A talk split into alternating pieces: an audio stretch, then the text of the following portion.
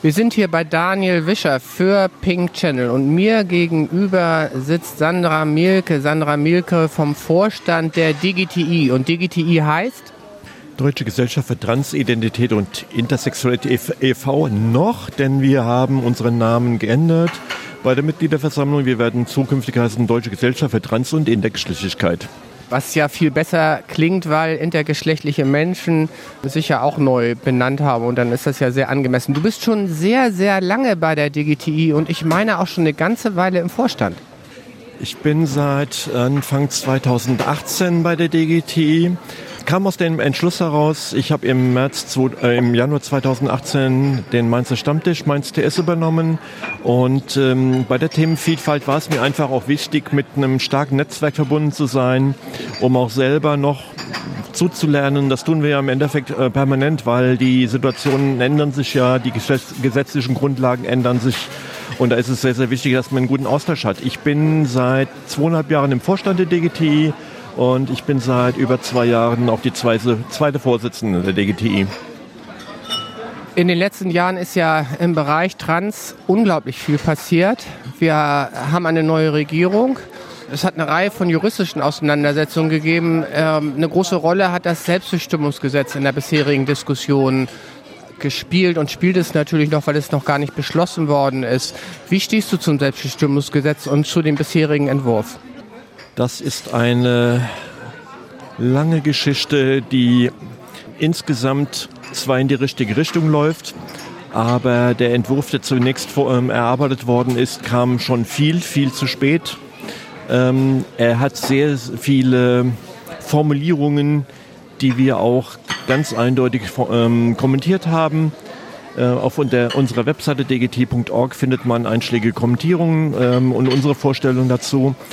Und wenn der Justizminister heutzutage sagt, ja, ich habe inoffiziell sagt, ich, wir haben einige Formulierungen ins Gesetz reingeschrieben, um einfach eine Mehrheitsfähigkeit im Bundestag auch zu haben und eben auch innerhalb der Koalition äh, dieses ähm, möglichst geräuschlos durchzubekommen, äh, müssen wir einfach sagen, wenn hier Querverweise auf andere Gesetze gemacht werden, das viel zitierte Hausrecht ähm, da äh, Formulierungen sich finden, dass die medizinischen Maßnahmen durch dieses Gesetz nicht geregelt werden. Natürlich, das war auch im alten transsexuellen Gesetz nie geregelt und es kann auch nie Gegenstand dieses Gesetzes sein. Und das ist einfach nur eine, eine, eine Aufblähung des Gesetzes. Es führt eher zu ähm, Unklarheiten, Unsicherheiten bei den äh, Menschen, die sehr darauf gehofft haben, dass dieses Gesetz bald kommt. Ähm, Im Moment ist der, ähm, ist der Gesetzentwurf im, Bundes, im Rechtsausschuss des Bundesrates diskutiert worden. Sie haben auch empfohlen, alle diese Passen, Passus rauszustreichen ähm, und ein klares, einfaches Gesetz, was genau das regelt und ähm, was, was, was ähm, für den Personenstand und die Vornamen zu ändern notwendig ist. Und das wäre die richtige, das ist in unserem Sinne der richtige Weg, die richtige Richtung. Nun hat der Bundesrat ja empfohlen, das Gesetz erst 2025 in Kraft zu setzen. Rechnest du damit, dass das Gesetz in dieser Legislaturperiode und unter dieser Regierung noch in Kraft kommt und wirksam wird? Ganz interessant wird, ähm, der Rechtsausschuss des Bundesrates hat auch empfohlen, dass eine, eine Beratungslösung mit reinkommen soll. Aber die Beratungslösung klingt jetzt erstmal äh, schön, natürlich noch absolut ungeregelt. Wir würden es ablehnen, dass dieses wieder ähm, auf gutachtliche Basis von den üblichen äh, Personenkreis PsychotherapeutInnen äh, vorgenommen wird. Ähm, eine Peer-to-Peer-Beratung von Gleichen zu Gleichen, um über die Folgen des Ganzen aufzuklären, hätte durchaus Vorteile, wenn dieses allerdings in dieses Gesetz reinkommt, äh, äh, würde das Gesetz zustimmungspflichtig durch den Bundesrat werden, was es im Moment nicht ist. Insofern ist dieses eine Empfehlung ähm, aus dem Rechtsausschuss des Bundesrates und unklar, ob der Bundestag äh, dieses auch so entsprechend mit, um, äh, mit an, ähm, aufnimmt und umsetzt. Im Moment sieht der Fahrplan aus, im November soll die erste Lesung im Bundestag sein. Ähm, die zweite Lesung würde Anfang nächsten Jahres kommen. Der Termin kann man jetzt im Moment noch nicht mit Sicherheit ähm, bestätigen. Es kann sich ändern. Und nochmal im Februar ähm, in den Bundesrat zur Information. Und Das Inkrafttreten ist vorgesehen für den Herbst nächsten Jahres, 2024.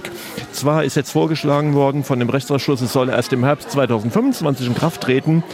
Das würden wir klar ablehnen. Das ist viel zu spät.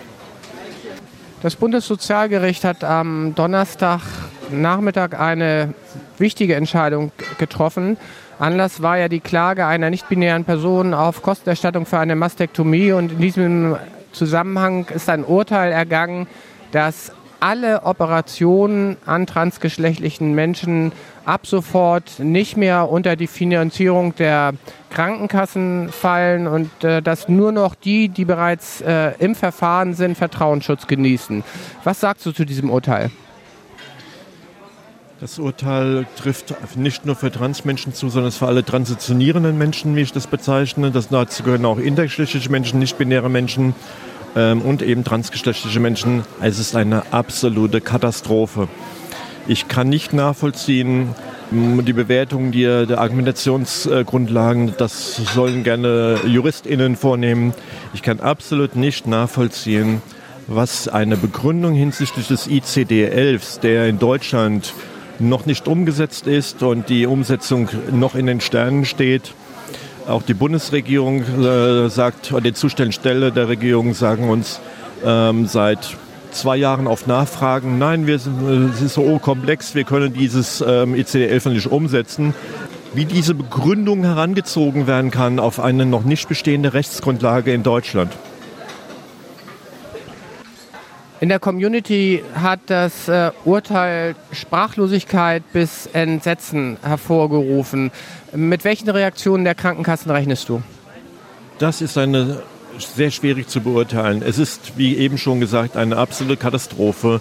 Der Leidensdruck der Menschen, die ähm, ihre äh, geschlechtliche Identität oft schon sehr, sehr lange mit sich herumschleppen und dann ähm, sich den Mut gefunden haben, ähm, ihren Weg einzuleiten und so viele Hoffnungen auch auf diese befreienden Operationen setzen.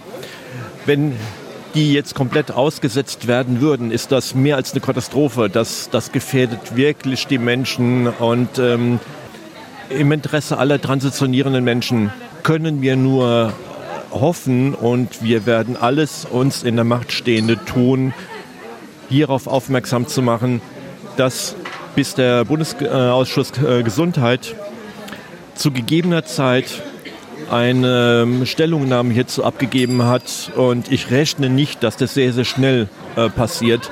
Ich hoffe sehr, dass auch die neuen Anträge, die jetzt vorgelegt werden, weiterhin genehmigt werden und dass die Kassen hier auch die ohne große Einwände diese Operation weiterhin bezahlt. Denn ich sehe hier nicht nur die, die operativen angleichenden Maßnahmen, ich sehe auch die Folgen für, äh, für die transweiblichen Menschen, angefangen von der Badentfernung, möglicherweise beantragt oder äh, begonnene oder beabsichtigte endokrinologische Maßnahmen, dass hier nicht nur bei den angleichenden Operationen und ähm, sondern auch darüber hinaus für jegliche angleichenden Maßnahmen Widerstände von den Krankenkassen kommen. Gibt es schon zu diesem ja sehr frühen Zeitpunkt Überlegungen, was für Maßnahmen ergriffen werden, um gegen dieses Urteil vorzugehen? Wird es einen bundesweiten Aktionstag geben? Wir haben schon sofort an dem Tag mit einer Presseerklärung äh, reagiert. Es ist auf unserer Internetseite zu finden. Wir werden mit Krankenkassen Gespräche suchen und uns als Partner auch bei diesen ähm, Gesprächen eben anbieten, und frühzeitig auch mit zu intervenieren und allen Einfluss, den wir, ähm, den wir haben, auch in die Waagschale zu legen. Das könnte auch ähm, bei der nächsten Transgender Day of Remembrance, der am 20. November jeden Jahres weltweit äh, begangen wird, schon da sein, dass das in Reden, in äh, Aktionen. Wir werden möglicherweise ähm, hier auch noch eine speziellen Veranstaltung ausrichten. Ja, vielen Dank für diese Einschätzung von Sandra Mielke, zweite Vorsitzende der Deutschen Gesellschaft für Trans- und Intergeschlechtlichkeit. Vielen Dank, es hat mich sehr gefreut, Cornelia. Gerne wieder.